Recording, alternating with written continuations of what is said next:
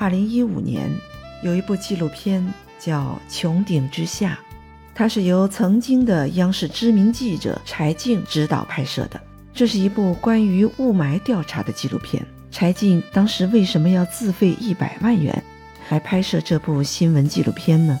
因为当时柴静在照顾孩子的过程中，对雾霾的感受越来越强烈，害怕雾霾会影响女儿的成长。因此，开始着手关于雾霾的调查。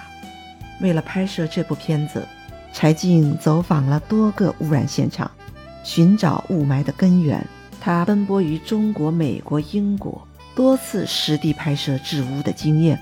这部纪录片让人们了解到，雾霾原来有那么多影响到健康的物质，也引起了大众对于 PM 二点五的关注。你好，我是青兰。纪录片《穹顶之下》也让我第一次接触到一个崭新的名词 ——PM 二点五。原来 PM 二点五又叫做细颗粒物，指的是环境空气中直径小于或者等于二点五微米的颗粒物。它能较长时间悬浮于空气中，它在空气中的含量浓度越高，就代表空气污染越严重。PM 二点五对我们有什么危害呢？它主要是对人们的呼吸系统、心血管系统造成伤害，会让我们产生咳嗽、呼吸困难、降低肺功能、加重哮喘，导致慢性支气管炎、心律失常、心脏病等等一系列的问题。老人、小孩以及心肺疾病的患者便是 PM 二点五的敏感人群。二零一六年，在权威杂志《柳叶刀》上。我看到这样一组数据：仅在2015年，空气污染就导致了全球640万人死亡，其中280万人是死于室内的空气污染。室内的空气污染是室外的两到三倍，严重的时候甚至超过一百多倍。世界卫生组织有报告指出，全球近半数的人处于室内的空气污染中。室内空气中的颗粒污染物和气态污染物就是我们健康的隐形杀手，让我们防不胜防。空气污染导致了全球百分之十九的心血管病死亡，导致了百分之二十四的缺血性心脏病死亡，百分之二十一的中风死亡和百分之二十三的肺癌死亡。此外呢，室内空气污染似乎还是。儿童发育障碍的重要风险因素，也会导致神经退行性疾病。前些年，因为家里搞装修，就开始重视到了甲醛的污染。甲醛是室内空气中人们关注的重点污染物，几乎成为了室内污染物的代言。甲醛已经被国际癌症研究机构确定为人类的致癌物。甲醛在我们的日常生活当中。可以说是无处不在的。我们的装修材料、家具、衣服、玩具等等，都可能有甲醛污染的来源。而且甲醛的释放是持续性的，它的释放周期可以长达三到十五年。随着我们家里购入的物品越来越多，就越容易在不经意间造成甲醛的累计超标，一个不小心就可能产生甲醛中毒的症状。比如说，出现眼红、眼痒、咽喉不适、声音嘶哑、打喷嚏、胸闷、气喘、皮炎等等一系列症状。而且，高浓度甲醛对于我们的神经系统、免疫系统、肝脏等等都有危害。甲醛还可能导致身体畸形、癌变。长期接触甲醛的人可能会引起鼻腔、口腔、咽喉、皮肤和消化道的一系列癌症。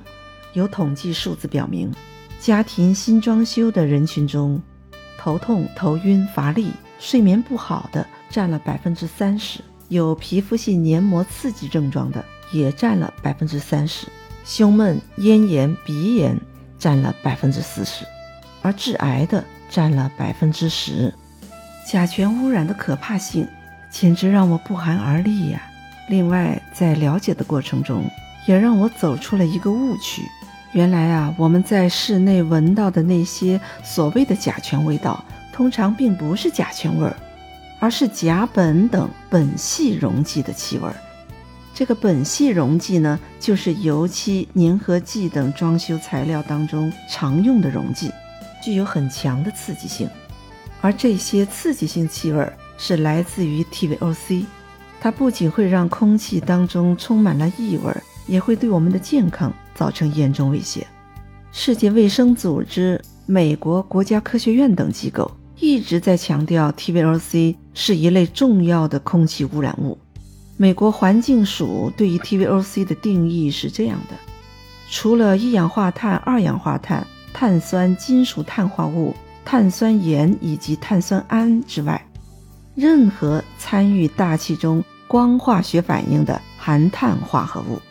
TVOC 在室内主要是来自于吸烟、采暖、烹调等的烟雾，而建筑装饰材料中的粘合剂、涂料。油漆、壁纸等等也是它的来源之一。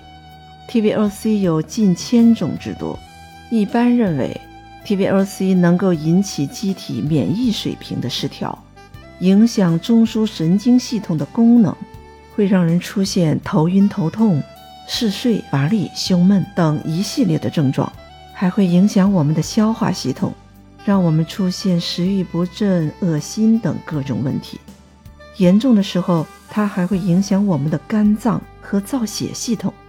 另外，还有一个重点必须得知道：TVOC 对女性身体的影响和伤害会更大。这些有害气体被吸收到身体内之后，很容易在体内储存，对于胚胎和胎儿的发育有着严重的危害。严重的时候，甚至会导致胎儿畸形或者是死胎的发生。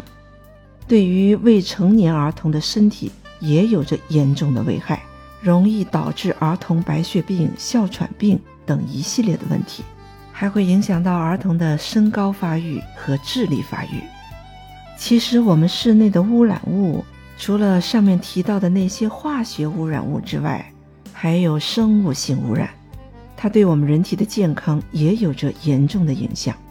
非典、禽流感、新冠病毒。以及目前正在流行的甲流病毒，已经让所有人都意识到了防控生物性污染的重要性。我们室内常见的生物性污染有哪些呢？比如霉菌、尘螨以及军团细菌等。这些污染物质虽然我们的眼睛看不见，但它们对人体的健康却有着非常直接的影响。比如霉菌，它能够引起我们的恶心、呕吐、腹痛等一系列的症状，严重的时候甚至会导致哮喘的发生。再来看尘螨，它是一种很小的节肢动物，但是它可以引起过敏性鼻炎、皮炎、荨麻疹等问题。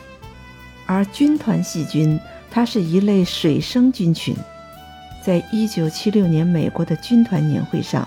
参会者就因为这种细菌，集中爆发了一种以发热、咳嗽为主要症状的肺部感染疾病。